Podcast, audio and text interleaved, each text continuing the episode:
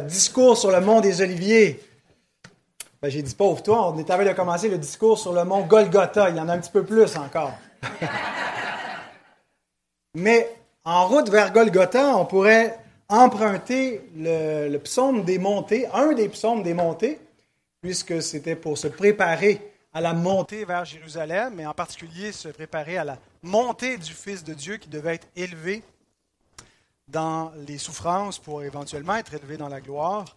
Et euh, on va lire tout de suite le psaume 131. Un court psaume, il y a seulement trois versets, mais un psaume bien riche. Comme le dit Spurgeon, l'un des plus courts à lire, mais les plus longs à apprendre. Cantique des degrés de David. Éternel, je n'ai ni un cœur qui s'enfle, ni des regards hautains. Je ne m'occupe pas de choses trop grandes et trop élevées pour moi. Loin de là, j'ai l'âme calme et tranquille, comme un enfant sevré qui est auprès de sa mère. J'ai l'âme comme un enfant sevré. Israël, mets ton espoir en l'Éternel, dès maintenant et à jamais. Prions. Seigneur, on veut commencer euh, la, l'écoute de ta parole, l'exposition de ce texte en prenant un temps pour s'arrêter et demander ta bénédiction sur euh, la présentation des Écritures, que tu puisses, euh, Seigneur, me venir en aide par ton Esprit Saint, mais nous venir en aide à chacun d'entre nous pour écouter attentivement les Écritures, pour euh, comprendre ce qu'elles nous disent. Ouvre notre esprit, révèle-toi nos cœurs, tu sais ce que chacun de nous a besoin et Seigneur, puisque tu es le Dieu omniprésent, omniscient, qui peut tout, qui fait tout, qui sonde nos cœurs, tu peux répondre à chacun de nos besoins, Seigneur. Et c'est ce que nous te demandons au nom de Jésus-Christ, notre Sauveur. Amen. Alors, nous avons euh, un cantique des degrés. Par curiosité, à main levée, qui savent c'est quoi les cantiques des degrés? Je ne vous demanderai pas de nous le dire, vous pouvez faire semblant que vous le savez. C'est quoi les cantiques des degrés? Sylvain, tu le sais, toi? tu as dit que tu vas faire semblant. Alors, les cantiques des degrés, euh, il y a 15 psaumes qui portent cette mention, qui ne sont pas dispersés, mais regroupés du psaume 120 au psaume 134. Il y a deux explications. La première, on la retrouve dans ce qu'on appelle la Mishnah, qui était un texte rabbinique du deuxième siècle de notre ère. Euh, et les degrés, finalement, ce sont les marches euh, qui mène du parvis des femmes au parvis d'Israël dans le temple. Et puis, euh, l'idée, c'est qu'il y aurait euh, un prêtre qui aurait chanté chacun de ces psaumes ou récité chacun de ces 15 psaumes sur chacune des 15 marches. Et ça, c'est, c'était lors de la fête des, des la fête des tabernacles qui a lieu à Jérusalem.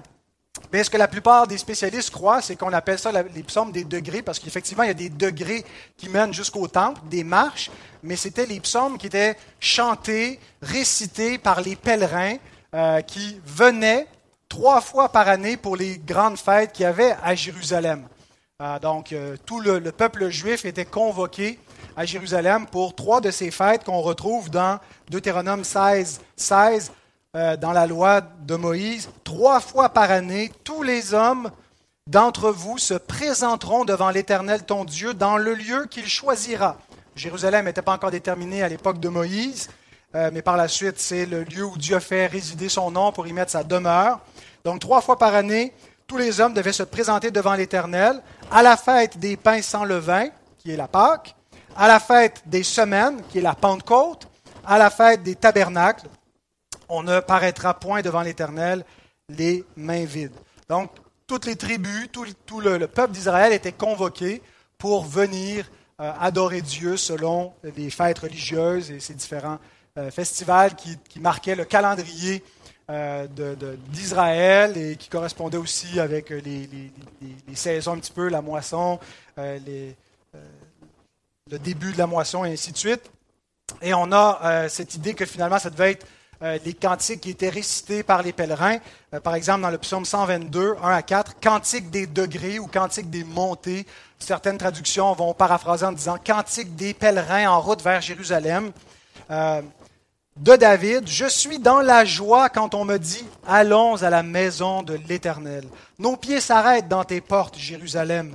Jérusalem, tu es bâtie comme une ville dont les parties sont liées ensemble.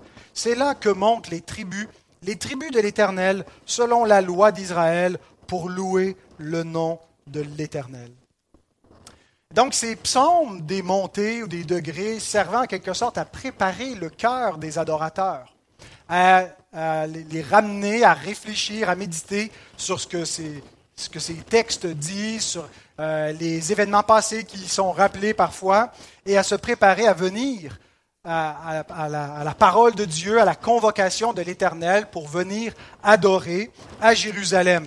Alors, c'était un petit peu qu'est-ce qu'on fait si vous faites ça. Euh, nous, c'est une habitude qu'on a en famille quand on est en voiture et on s'en vient euh, à l'église. Ben, on se prépare dans la prière, on prépare nos cœurs. On ne veut pas arriver de n'importe quelle façon en étant euh, frivole et dispersé dans nos conversations mais mettre notre attention à Dieu. Peut-être vous vous préparez en écoutant des cantiques, des louanges euh, en voiture ou euh, la parole de Dieu qui est lue ou qui est prêchée. Ce sont des bonnes façons. c'est un petit peu ça l'idée. On se prépare à monter à Jérusalem avec des cantiques qui euh, visaient notre préparation intérieure. Alors, comme on a fait avant d'exposer la parole, on a commencé par un mot de prière où finalement on s'adresse à Dieu, parce que les psaumes, ce sont des, des chants, mais des prières qu'on adresse à Dieu. Alors, il y a vraiment cette idée qu'on prépare nos cœurs avant de venir devant Dieu.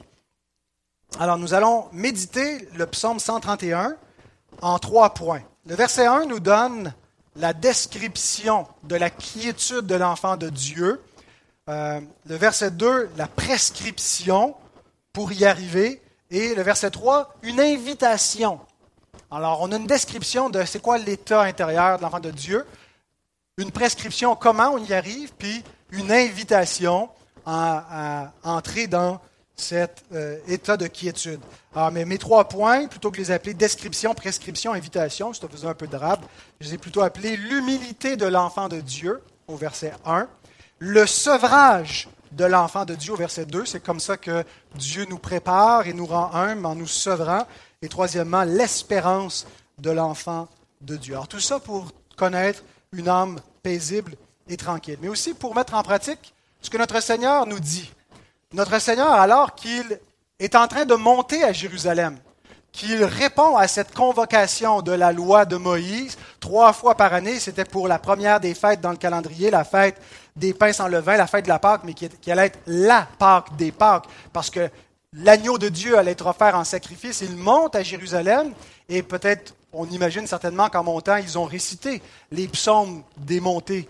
Euh, avec les disciples. Et en cours de route, dans Matthieu 18, lorsqu'ils ils, font chemin vers Jérusalem, il leur dit, je vous le dis, en vérité, si vous ne vous convertissez et si vous ne devenez comme les petits-enfants, vous n'entrerez pas dans le royaume des cieux. Combien notre psaume, le psaume 131, est une belle application, une belle description de ce que Jésus veut nous enseigner à devenir, comme de petits-enfants. Le psaume 131 nous décrit à quoi ressemble la foi simple d'un enfant, la confiance de l'enfant de Dieu qui l'amène à avoir une âme paisible en son Père. Alors commençons avec le verset 1, l'humilité de l'enfant de Dieu. Euh, certains croyants, quand lisent le psaume 131, s'identifient. Ça les décrit assez bien, c'est comme ça qu'ils se sentent paisibles, l'âme tranquille. Euh, ils sont plus dans l'inquiétude de, différentes choses, des préoccupations ou le, souci de la gloire des hommes. Tout ça est comme passé. Ils sont satisfaits euh, de se reposer en Dieu. Ils ont confiance en lui, en sa parole. Mais d'autres d'entre nous, certainement, lisent le psaume 131, ça ne leur donne pas l'impression de lire leur propre description, mais plutôt quelque chose auquel ils aspirent, et non pas là où ils sont rendus dans leur vie. Ils désirent cela, mais ils ne l'ont pas. Et peut-être même certains, c'est en lisant ce psaume-là, c'est presque quelque chose qui peut les accabler, tellement ils ont l'impression qu'ils sont loin de cet état. Et que ça les amène même à douter de leur propre salut, parce qu'un enfant de Dieu, je lis ça, c'est quelqu'un qui a l'âme tranquille, qui est paisible, qui a une quiétude que je n'ai pas. Donc je ne dois pas être un enfant de Dieu.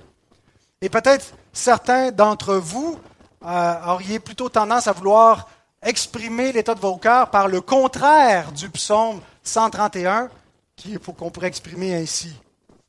Éternel, tu peux le mettre maintenant, euh, Michel, merci. Éternel, j'ai un cœur qui s'enfle. Je regarde vers ce qui est élevé, je m'occupe de choses qui ne me regardent pas et sont trop grandes pour moi. J'ai l'âme agitée et incapable d'être tranquille, comme un enfant inquiet et rebelle auprès de sa mère. J'ai l'âme comme un enfant turbulent. Alors, lequel des deux psaumes 131 vous ressemble le plus? Ça, c'est l'anti-psaume 131, c'est le faux. Mais on va regarder néanmoins à la description que David fait, même si vous peut-être vous sentez pas que ça vous décrit exactement. David commence par ce qu'on pourrait dire la via negativa. On emploie ce langage en latin pour parler d'une approche en théologie quand on décrit ce que Dieu n'est pas, la voie de négation. Des fois, c'est difficile de dire ce que Dieu est, c'est plus facile de définir Dieu en disant ce qu'il n'est pas. Hein, il est infini, euh, il n'est pas fini, euh, il est intemporel. On ne sait pas qu'est-ce que ça veut dire de ne pas être dans le temps, mais on peut le définir par l'envers. Donc on prend la voie contraire. Alors David prend la via negativa pour décrire ce qu'il n'est pas ou ce qu'il ne fait pas. Le verset 2 nous dit positivement ce qu'il fait, mais le verset 1 nous dit ce qu'il n'a pas. Trois choses que David n'a pas ou ne fait pas. Éternel, je n'ai ni un cœur qui s'enfle, ni des regards hautains. Je ne m'occupe pas de choses trop grandes et trop élevées pour moi. La confiance en Dieu, c'est le genre de confiance en Dieu qui engendre la quiétude de l'âme, requiert une vertu qui est l'humilité. Et c'est une vertu qui doit être cultivée. Vous savez, des fois, on est humble pendant une fraction de seconde, et là, notre esprit se rend compte combien on était humble. Tout d'un coup, on est enflé d'orgueil. L'humilité, euh, c'est quelque chose qui doit être travaillé et retravaillé, qui doit être entretenu. Et Dieu se charge de, l'entretenir de différentes façons dans notre vie, dans nos relations, euh, dans notre mariage, avec nos enfants. Il nous humilie de toutes sortes de façons. Mais il faut y participer. Il faut y mettre du sien pour cultiver l'humilité parce que c'est l'ingrédient essentiel à la quiétude du cœur. Regardez, en fait, le verset 1 exprime cette humilité que David a atteint, a connue par le brisement que Dieu a pu amener dans sa vie. Il le décrit, il ne dit pas je suis humble, mais il dit qu'il n'a pas un cœur qui s'enfle. C'est une expression euh, la Bible parle souvent d'être enflé d'orgueil. L'orgueil, c'est, euh, nous est décrit comme un cœur qui s'enfle. C'est quoi l'orgueil? Ben, Ça peut être la confiance en soi-même. En lieu de placer notre confiance en Dieu, on a confiance en soi. Euh, ça peut être un sentiment de sa propre importance, de sorte que quand quelqu'un fait quelque chose qui ne nous convient pas, on est froissé, on est offensé, insulté, parce qu'on est tellement important. Euh, et, donc, euh, ça, c'est de l'orgueil. Et l'orgueil, ce qu'elle fait, c'est qu'elle fausse notre perception de la réalité. Elle nous fait mal percevoir les autres, elle nous fait mal nous percevoir par rapport aux autres, elle nous fait mal percevoir Dieu. On ne perçoit pas la, on n'a pas la juste place qu'on devrait prendre devant Dieu. En fait, l'orgueil nous élève pour essayer de prendre la place de Dieu, pour s'élever, pour être soi-même notre propre Dieu, soi-même qui euh, dirige notre vie, qui est souverain, plutôt que de se soumettre humblement à Dieu. Bien, Dieu résiste aux orgueilleux. Et quand on est converti, quand Dieu nous fait passer de la mort à la vie spirituellement en nous régénérant, ben on ne devient pas instantanément humble. Il doit, par un processus de mortification de notre orgueil, nous briser, nous humilier. Ça prend un laps de temps. Ça ne se fait pas instantanément. En fait, ça prend toute la vie. On ne peut, on jamais arriver au bout, mais on peut arriver un peu plus loin euh, en cours de route que ce qu'on pouvait être au commencement lorsque le Seigneur commence à travailler en nous. On a un exemple d'un roi qui, ça allait trop bien pour lui. Euh, il était un roi fidèle dans la lignée davidique. Euh, qui obéissait à Dieu, Dieu bénissait son, son, règne, son royaume, il avançait. Puis vous savez, des fois, quand ça va tellement bien, on a l'impression là qu'on est comme au-dessus de la loi. On est au-dessus de tout reproche. Euh, on peut faire un peu ce qu'on veut. on a vu tant de, pasteurs tomber dans cette attitude-là. À un moment donné, là, ils ont comme tellement une autorité. Les gens boivent leurs paroles parce qu'ils écoutent la, prédication, puis ils deviennent enflés d'orgueil. Ils tombent dans ce piège-là. Ben, le roi en question, c'était Osias. Il nous est présenté comme un roi fidèle. À un moment donné, il voulait aller plus loin que simplement la royauté. Il nous est dit, euh, dans 2 Chroniques 26, verset 16, Mais lorsqu'il fut puissant, son cœur s'éleva pour le perdre. Je n'ai pas un cœur qui s'élève, un cœur qui s'enfle. Ben lui, son cœur s'est élevé pour le perdre. Il pécha contre l'Éternel, son Dieu. Il entra dans le temple de l'Éternel pour brûler des parfums sur l'autel des parfums. Chose qui n'était permise qu'aux sacrificateurs, pas au roi. Mais Dieu va faire une exception. Dieu m'a tellement béni, Dieu est tellement de mon bord qu'il pouvait ne pas suivre la, la parole de l'Éternel parce qu'il y avait une inspiration, il était plein de son orgueil et puis Dieu le frappait à ce moment-là, il était frappé de la lèpre jusqu'à la fin de ses jours. Il devait rester dans une maison de l'Hébreu à l'écart de sa maisonnée. Donc Dieu résiste aux orgueilleux, mais il fait grâce aux humbles. Dieu un projet pour vous, pour moi, c'est d'humilier nos cœurs. C'est en humiliant nos cœurs que Dieu va nous amener à connaître la paix que David décrit. Maintenant, notez qui est-ce qui parle. Je n'ai ni un cœur qui s'enfle, ni des regards hautains. Je ne m'occupe pas de choses trop grandes et trop élevées pour moi. C'est le roi David qui parle. C'est intéressant que ce soit un roi. Et le roi David, celui qui est donné comme le modèle pour tous les rois qui vont suivre, c'est celui qui, avec qui Dieu fait alliance pour établir une dynastie après lui. C'est son nom qui reste. Euh, on le nomme encore euh, aujourd'hui, des millénaires après son passage sur la terre il occupe la position la plus élevée en Israël. Ça pourrait quasiment être facile de dire je ne m'occupe pas de choses trop élevées. Ben écoute, tu as déjà atteint le sommet. Hein. Tu regardes tout le monde d'en haut, tout le monde est en bas de toi.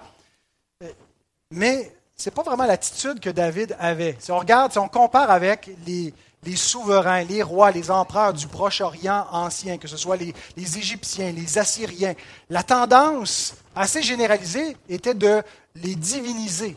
Hein. Ils se prenaient pour des dieux. Hein, qui avaient droit de vie ou de mort sur euh, euh, les, gens de leur royaume.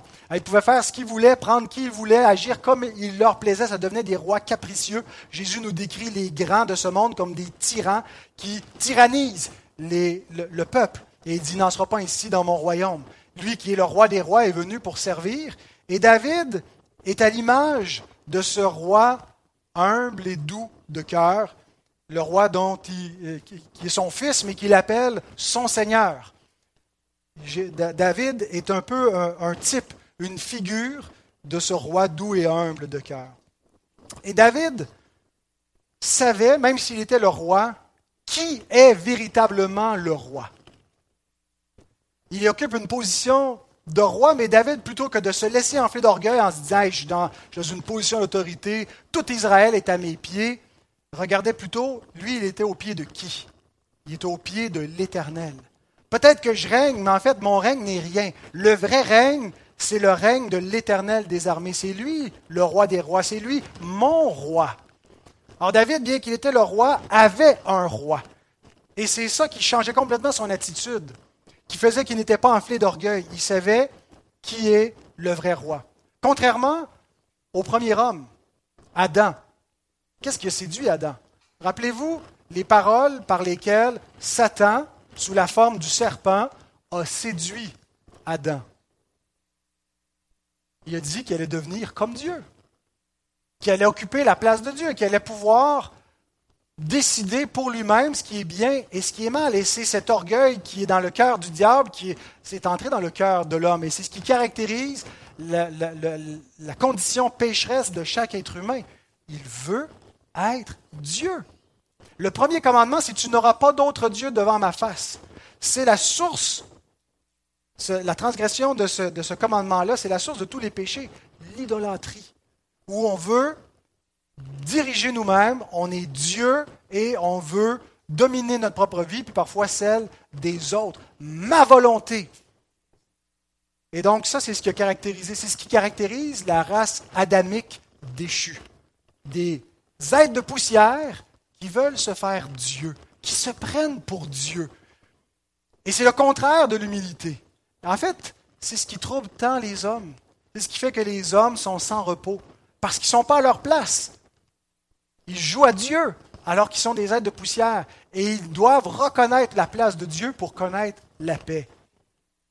Alors David, bien qu'il était le roi, reconnaissait le vrai roi. Il y a une scène qui nous montre comment David se voyait lui-même devant Dieu. C'est dans 2 Samuel. Vous pouvez tourner parce que le texte est un peu plus long. J'ai oublié ma Bible, mais je vais prendre celle-là pour vous le lire. 2 Samuel 6. «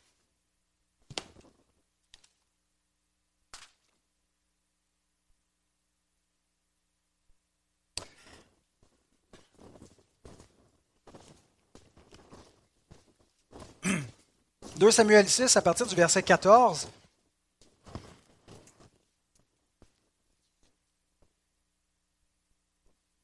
David dansait de toute sa force devant l'Éternel et il était saint d'un éphode de lin.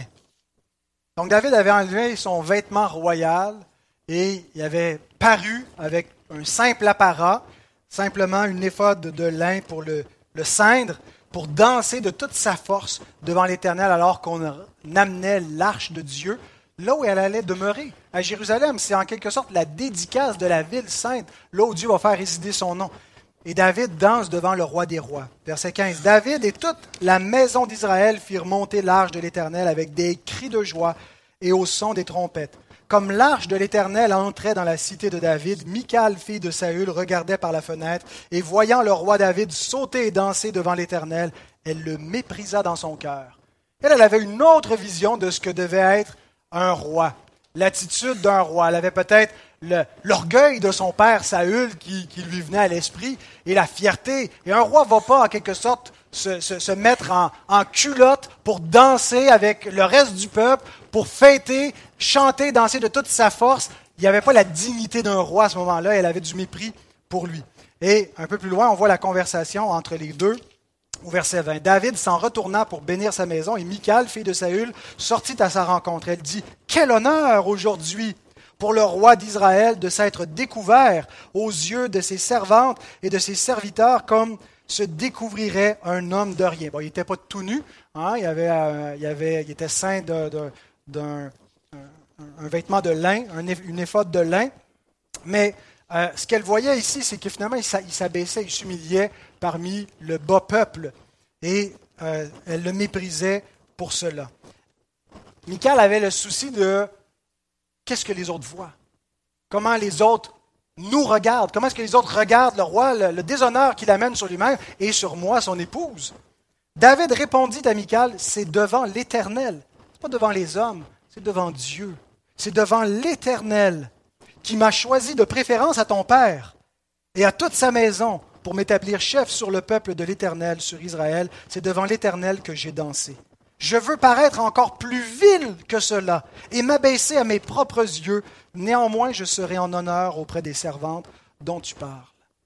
Pour David, le souci, ce n'était pas qu'est-ce que les hommes pensent. Puis en fait, il dit même, en m'abaissant devant Dieu, je suis en honneur devant ceux qui aiment Dieu. Mais ce n'est pas devant les hommes que j'ai fait cela, c'est devant Dieu que je me suis abaissé, puis je veux m'abaisser davantage. Et je pense ici que David préfigure le roi des rois qui n'a pas cherché comme une proie arrachée d'être égal à Dieu, mais s'est dépouillé. S'est dépouillé lui-même de son vêtement royal pour paraître comme un simple homme devant Dieu. Il s'est abaissé jusqu'à la mort, il s'est rendu vil jusqu'au point de mourir comme un brigand sur la croix, pas beaucoup plus vêtu que David. Et en cela, il a été parfaitement agréable à Dieu. Il, s'est rassasié du mépris des hommes, mais il a eu la faveur parfaite tout en, en prenant la défaveur complète de Dieu. Mais lorsqu'il s'est livré ainsi en sacrifice parfaitement, qu'il s'est humilié de la sorte, il était une offrande parfaitement agréable. Et c'est le seul moyen que nous-mêmes, dans notre gloire, dans notre orgueil, dans tout ce qu'on pense qui fait notre fierté, qui est une honte devant Dieu, c'est par cette honte aux yeux des hommes, la croix de Christ, qu'on peut paraître devant Dieu vêtu et non pas nu. Et on, a en quelque sorte une parabole de cela ici, un roi qui s'humilie devant Dieu, préfigurant son propre fils qui va faire de même, va se dépouiller.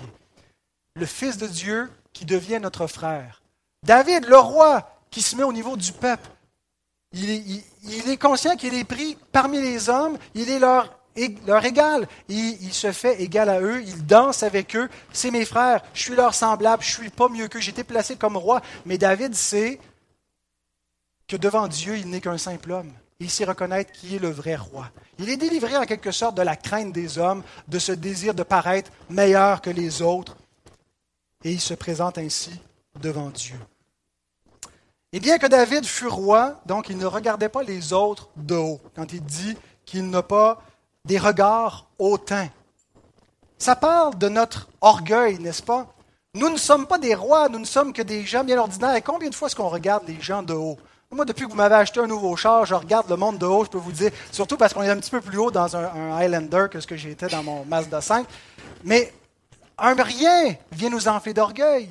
Faire que hein, on, pense par, par notre apparence, par nos talents, par notre statut, par notre argent, on regarde les gens de haut. David était le roi, puis il dit, je n'ai pas un regard hautain. Il se rappelait qu'il était un homme de poussière. Mais comment est-ce qu'il pouvait demeurer humble face aux autres après ses exploits? C'est quand même lui qui a décapité le géant Goliath. C'est lui qui a délivré Israël de ses ennemis, qui a repoussé les Philistins, qui a donné à Israël son territoire. C'est lui qui a fait alliance avec Dieu, qui a été choisi. Comment est-ce qu'il pouvait rester humble face à ses concitoyens et pas les regarder de haut après tout ce qu'il a accompli? Ben, il nous dit comment? Dans la phrase qui suit. Je ne m'occupe pas de choses trop grandes et trop élevées pour moi. Comment est-ce qu'il pouvait ne pas prendre des regards hautains parce qu'il ne s'occupe pas de choses trop grandes et trop élevées pour moi. Il y aurait différentes applications qu'on pourrait donner à cette phrase-là. Ça pourrait être d'abord concernant sa position en tant que roi. Certains pensent que ce psaume a pu être écrit par David avant qu'il soit roi, alors que Dieu lui avait fait la promesse qu'il serait roi. Et que tout le monde, surtout ses proches collaborateurs, lui disaient, c'est le temps, prends le trône, Dieu livre Saül entre tes mains, tue-le et deviens le roi. Et Saül accusait David de vouloir prendre la place, sa place, de vouloir être le roi d'Israël. Et peut-être David, sa réponse était, je ne m'occupe pas de ces positions-là, ce trône-là que Dieu me dit, je, ne m'en soucie pas. Ce n'est pas à moi d'aller m'en emparer. Et on voit, c'est l'attitude que David avait. Dieu lui a promis qu'il y aurait le trône, mais il n'a rien fait pour essayer d'usurper le, trône. Il a attendu que Dieu lui donne. Il a eu confiance en l'Éternel. Ne pas s'occuper de choses trop grandes, c'est faire donc confiance à Dieu. Est-ce que vous vous inquiétez de votre statut, de, des expériences que vous voudriez vivre, connaître, d'une position que vous voulez atteindre? Est-ce que c'est une préoccupation? Parce que ça, c'est ce qui vient souvent nourrir l'orgueil. On pense qu'on est digne d'un meilleur salaire, digne d'une meilleure position, digne d'une meilleure circonstance, et on s'inquiète de s'élever. On s'inquiète de ce qu'on voudrait avoir. Et David aurait, aurait, eu des raisons pour désirer tout cela. Dieu lui avait promis le trône et il l'attendait en faisant confiance à Dieu. Ça viendra quand ça viendra. Si ça ne vient pas, ben, ça va venir, Dieu l'a promis.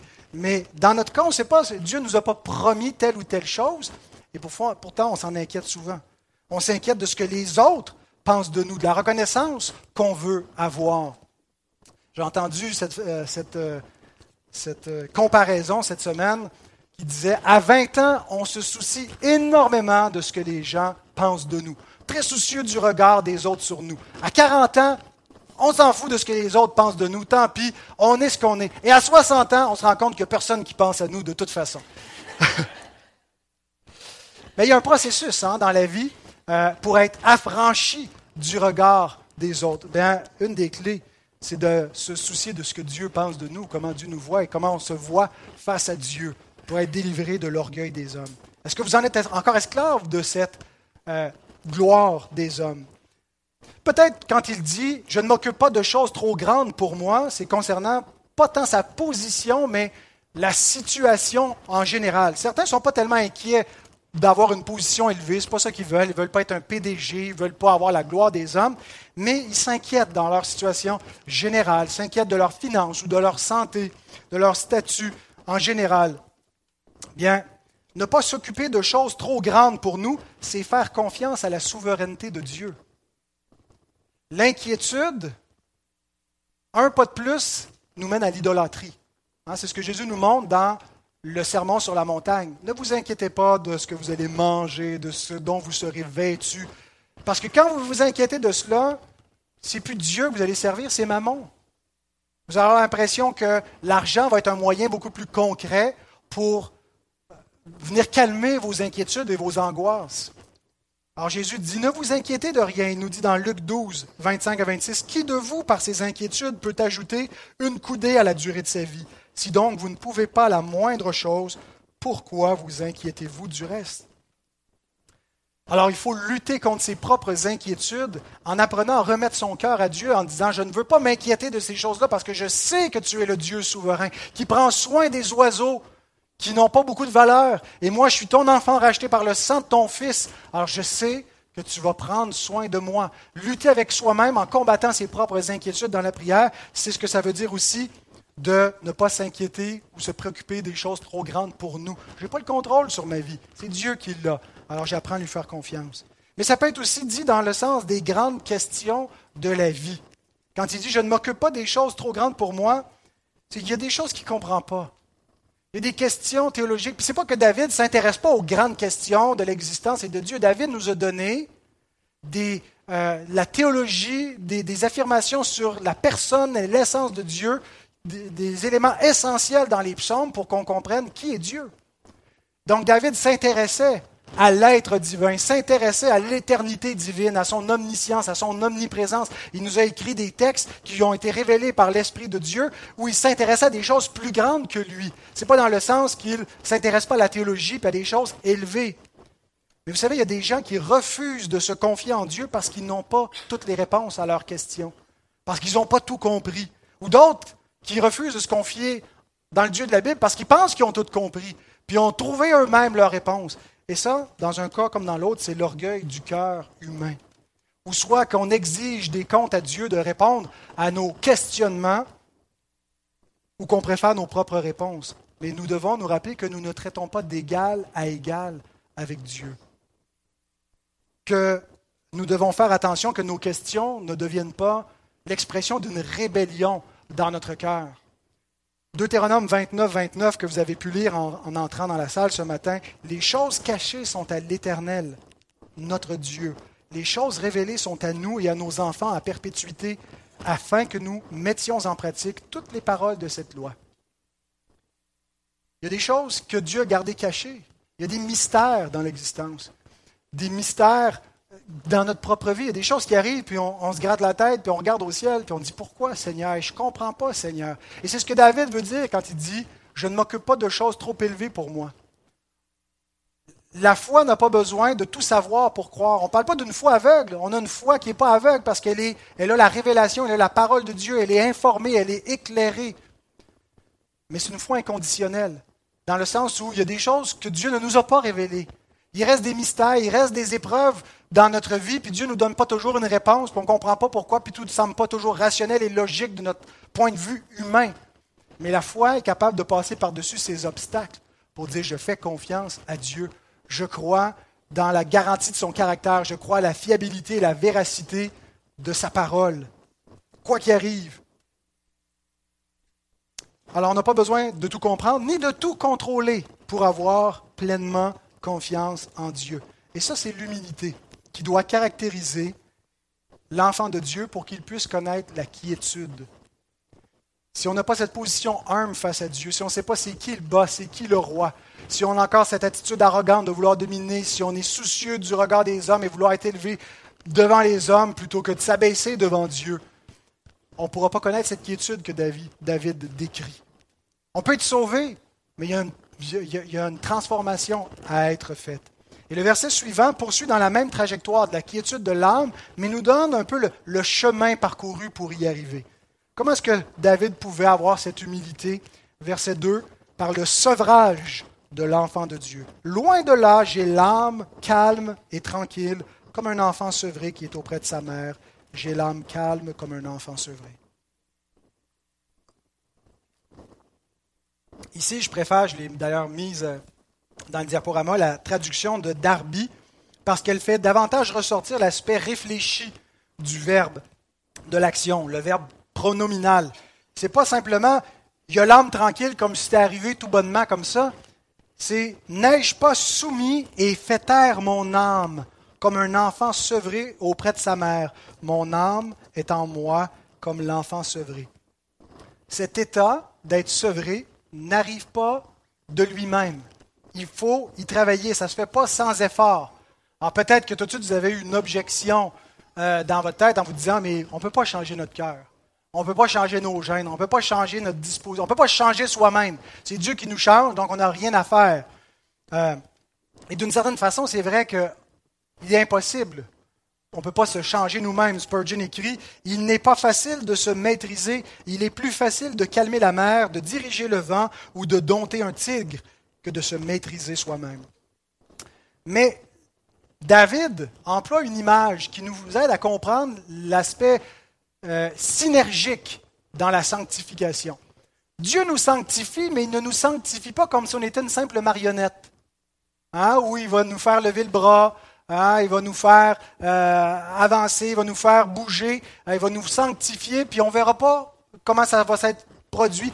Dieu nous sanctifie en impliquant notre volonté, en impliquant notre intelligence, en impliquant tout notre être conscient qui participe et qui fait des efforts dans la sanctification.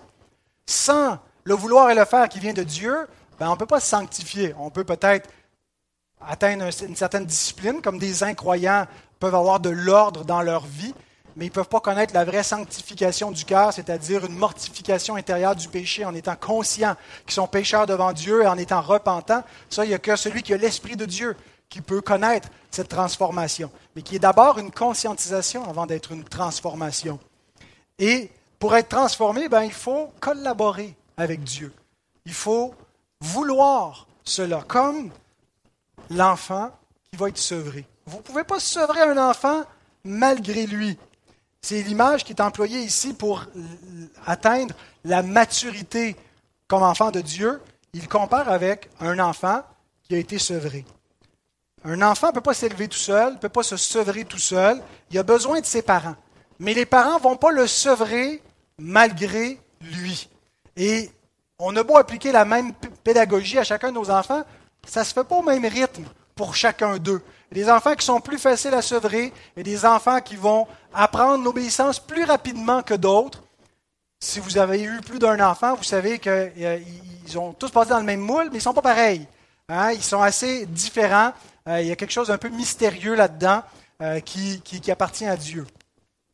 Mais, donc, si vous avez essayé de sevrer un enfant de certaines habitudes sans, sans le faire participer, enlevez-lui la, la, suce pour le fun, euh, pour les Français, la, tétine. si on appelle ça au Québec une suce, hein, au Québec. Enlevez-lui sa doudou, son biberon sans sa volonté, sans le, conscientiser, lui dire, OK, ce soir, quand tu vas être couché, là, on ne prendra pas une bouteille de lait. Euh, si vous ne l'avez pas préparé, si vous ne le rendez pas participant, même s'il le veut, ça va être une lutte. Ça va lui faire mal. Il va pleurer, il va, il va échouer par moments. Il va la reprendre, sa doudou, en secret. Euh, voulez-vous, il y a un combat. C'est difficile. Et c'est l'image qui nous est donnée ici d'un enfant qui a dû être entraîné pour être sevré. Mais il n'était pas juste passif. Ça ne s'est pas fait puis il a regardé Dieu faire. Il dit N'ai-je pas soumis et fait taire mon âme Mon âme qui quiquait, qui criait, qui pleurnichait, j'ai appris à la faire taire. J'ai fait quelque chose dans le processus. J'aurais rien pu faire sans Dieu. Mais j'ai été impliqué. Et il est important à ce point-ci de comprendre la nature de notre relation avec Dieu.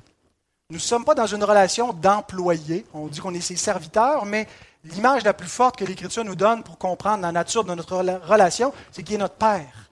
On est ses enfants d'adoption. Or, nous avons une relation filiale avec Dieu. Nous sommes ses fils et ses filles. Mais qu'est-ce qu'un bon père fait avec ses enfants?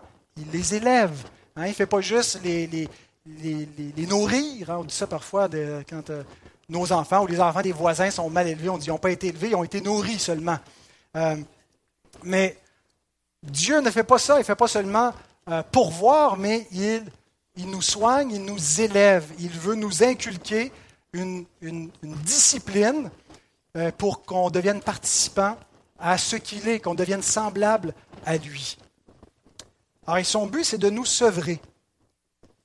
Alors, voyez-vous comme des enfants, vous avez commencé à un stade où vous étiez comme des petits nourrissons qui ne savent rien, qui doivent tout apprendre et qui n'ont pas encore de, maturité, qui ne sont pas capables de se contrôler eux-mêmes.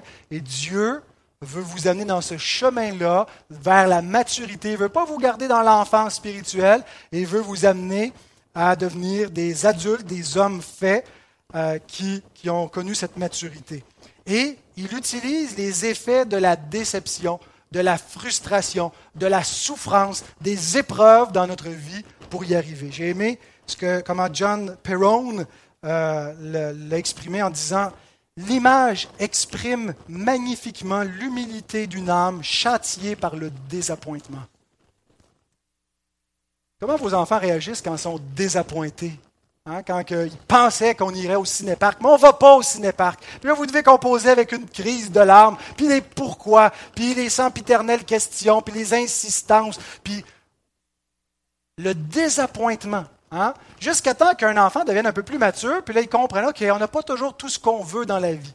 Hein? On dit d'ailleurs, il ne faut pas donner à un enfant tout ce qu'il veut, tu vas en faire un enfant gâté, pourri, puis ça va en faire un adulte complètement désagréable et détestable. Ce ne sera pas quelqu'un de magnanime, quelqu'un d'altruiste, ça va être quelqu'un d'égocentrique, quelqu'un de pénible à vivre. Ben, Dieu ne veut pas faire ça avec ses enfants.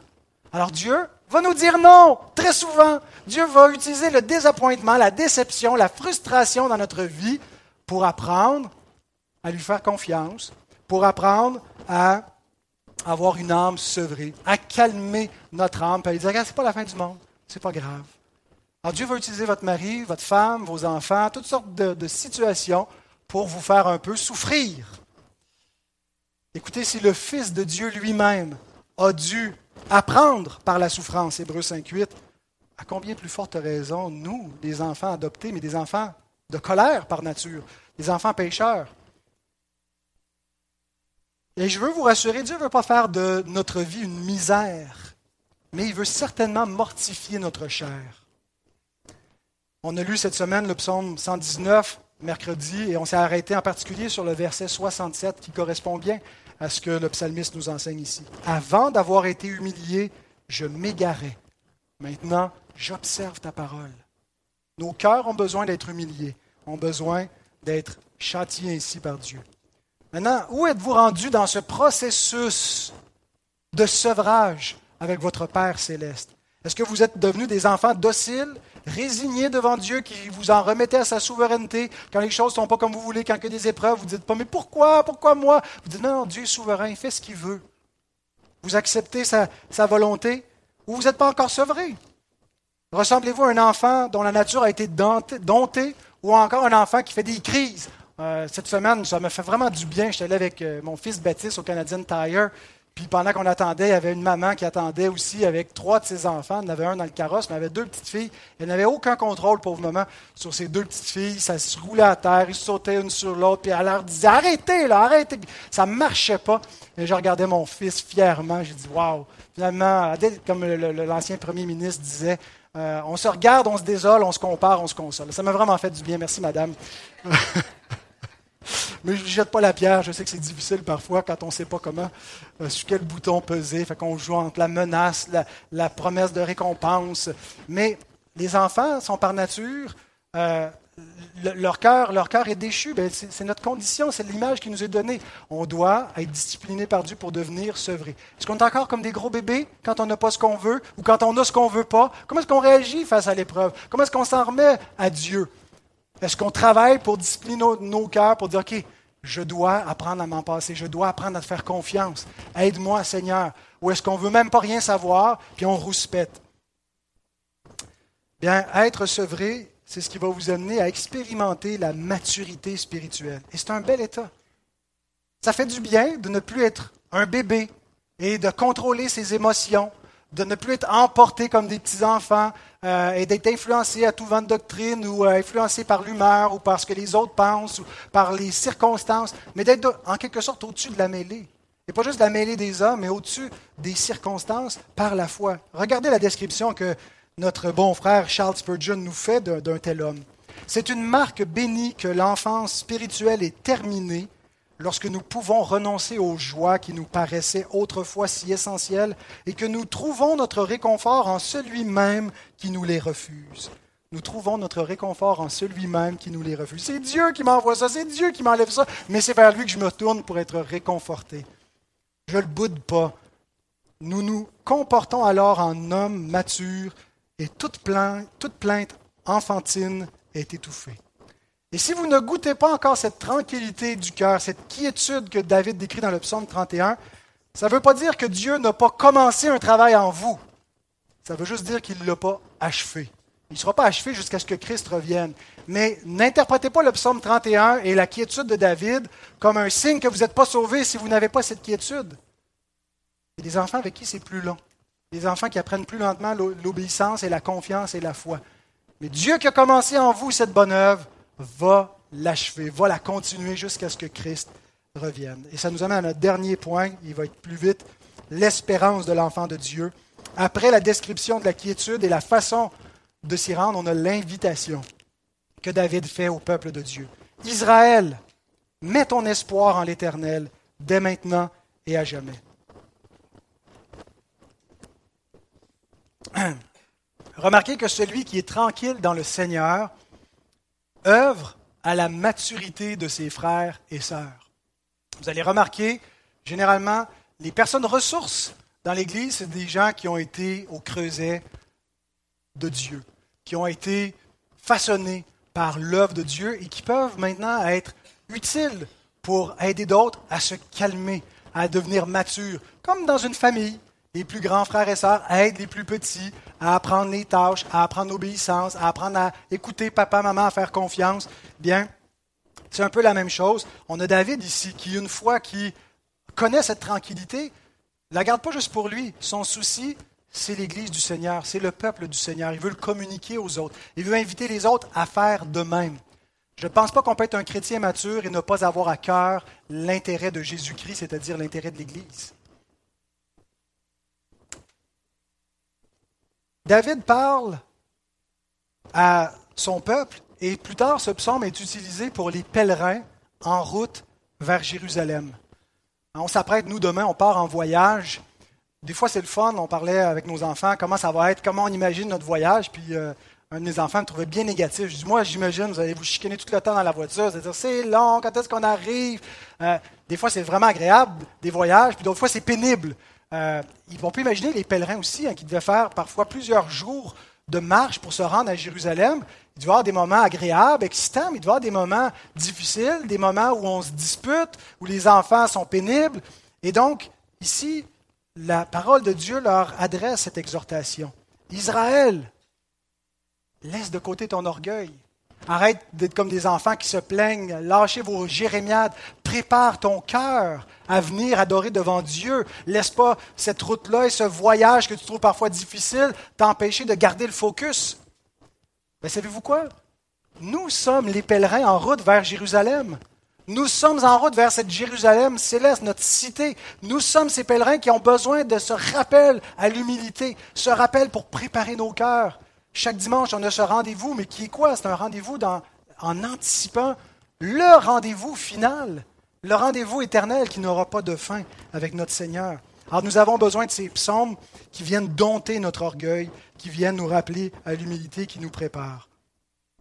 Remarquez l'emphase qui est mise sur l'espérance, sur l'attente. Et il y a un parallèle aussi qui est fait avec l'attente de David, qu'on a mentionné David, qui a reçu des promesses de Dieu et qui les a attendues patiemment. Ça a été long avant que David devienne roi. Il a été éprouvé, il n'a pas reçu instantanément ce que Dieu lui avait promis. Comme nous, Dieu nous promet des choses que nous ne recevons pas immédiatement. C'est pour ça que nous sommes sauvés en espérance. Nous devons faire le voyage et être patients jusqu'à la maison. Frédéric Godet note L'humble confiance du psalmiste doit devenir celle d'Israël tout entier, qui est, comme peuple, dans une position analogue à celle de David comme individu. Peuple roi, qui pourtant doit accepter de longs retards dans l'accomplissement des promesses divines. Nous sommes, une nation de prêtres sacrificateurs et nous devons, comme David, qui sommes des, rois, prêtres et prophètes, attendre patiemment Et qu'est-ce qu'on fait pour attendre? Ben, on met notre confiance en Dieu. On met notre confiance en sa parole. On ne se dit pas, bon, Dieu Dieu accomplit pas, Dieu ne me donne pas, alors je vais me confier en autre chose. On reste le cœur plein d'espérance. L'espérance produit la persévérance. C'est le moteur de la vie chrétienne. Je sais qu'on martèle ça, c'est presque ce que je prêche constamment. Il y, a, il y, a, des églises qui, eux, voudraient plutôt prêcher sur le maintenant. Comment être une église maintenant, dans ce siècle, dans la ville? Comment changer le monde? Comment être des chrétiens maintenant? Bien sûr que c'est une dimension de la vie chrétienne. Mais vous avez sûrement remarqué qu'il y a un fort accent dans ma prédication sur l'après, sur l'espérance, sur ce qui s'en vient. Et certains disent, mais ça, c'est, c'est de la tarte céleste. Ben, j'en veux de cette tarte céleste. J'en veux de cette espérance céleste parce que c'est ce qui nous donne le moteur pour fonctionner maintenant. Parce que si c'est dans cette vie seulement, si c'est seulement pour ici et maintenant que nous espérons en Christ, nous sommes les plus malheureux de tous les hommes. La vie chrétienne, c'est être sauvé en espérance. C'est un cadeau pour après. On a juste les arts de l'esprit. On a de quoi faire le voyage pour se rendre jusqu'au bout, jusqu'à Jérusalem, mais on est en chemin. Alors il faut garder l'espérance, c'est le moteur qui va nous permettre d'avancer. Maintenant, mes frères, mes sœurs, vous qui êtes les héritiers des plus glorieuses promesses, les héritiers de la vie éternelle, les co-héritiers de Christ, attendez-vous l'âme sereine, cette espérance, ou avez-vous mis vos yeux sur autre chose? Parce que j'ai entendu quelqu'un dire, là où est ton trésor, là aussi sera ton cœur. Où est votre trésor? Il est là, votre cœur. Qu'est-ce que vous attendez? Qu'est-ce que vous espérez? Pouvez-vous vivre et mourir dans cette attente? Êtes-vous paisible? Est-ce que, que votre confiance est dans la promesse de Dieu et la promesse de la vie éternelle et l'attente de la résurrection? Ou si vous attendez de devenir riche, beau, en santé, avec du succès sur la terre? Parce que si c'est ça votre attente, vous allez être frustré. Malheureusement, il y a des chrétiens sauvés qui meurent frustrés. Mais nous devons mourir paisibles. Nous devons vivre et mourir paisibles et pour ça, il faut cette espérance. Il faut le cœur à la bonne place. Ah, c'est pourquoi il lui dit, mets ton espoir, mets ton espérance en l'Éternel dès maintenant et à jamais. Et je conclus avec une dernière citation de Spurgeon qui résume et qui conclut ainsi. Il y a place pour la plus grande espérance quand le moi disparaît. Place pour l'espérance éternelle quand les choses passagères ne sont plus maîtresses de nos esprits. Le sevrage fait passer l'enfant d'une condition temporaire à un état dans lequel il restera toute sa vie. S'élever au-dessus du monde, c'est entrer dans une condition céleste qui ne peut jamais cesser. Lorsque nous cessons d'aspirer au monde, nous commençons à espérer dans le Seigneur. Amen. Et moi, mes vacances peuvent commencer après cette prière. Seigneur, on veut te bénir et te remercier pour ta bonne parole qui, fait du bien nos âmes, Seigneur. Et nous voyons à la fois la description de, idéale de, ton enfant, Seigneur, dans, dans ce psaume, l'âme tranquille, l'âme libérée des soucis de ce monde, de, l'orgueil humain, le désir de paraître, le désir de posséder. Mais en même temps, Seigneur, nous soupirons pour goûter plus à cette paix. Et euh, c'est ce que Paul lui-même nous dit, que tant que nous sommes dans cette chair, nous soupirons en nous-mêmes. Il y a une insatisfaction. Et, nous pleurons nous-mêmes parce que nous désirons, Seigneur, cette, promesse, cet euh, accomplissement parfait lorsque Christ va venir. Nous désirons, Seigneur, ta présence. Mais merci parce que déjà ici-bas, tu nous y fais goûter par ta parole vivante, par la communion fraternelle, par ton Esprit Saint qui nous a été donné, qui nous garde pour le voyage. Alors bénis, Seigneur Dieu, ta bonne parole dans nos cœurs. Garde cette Église et garde de nos liens pour ta gloire. Amen.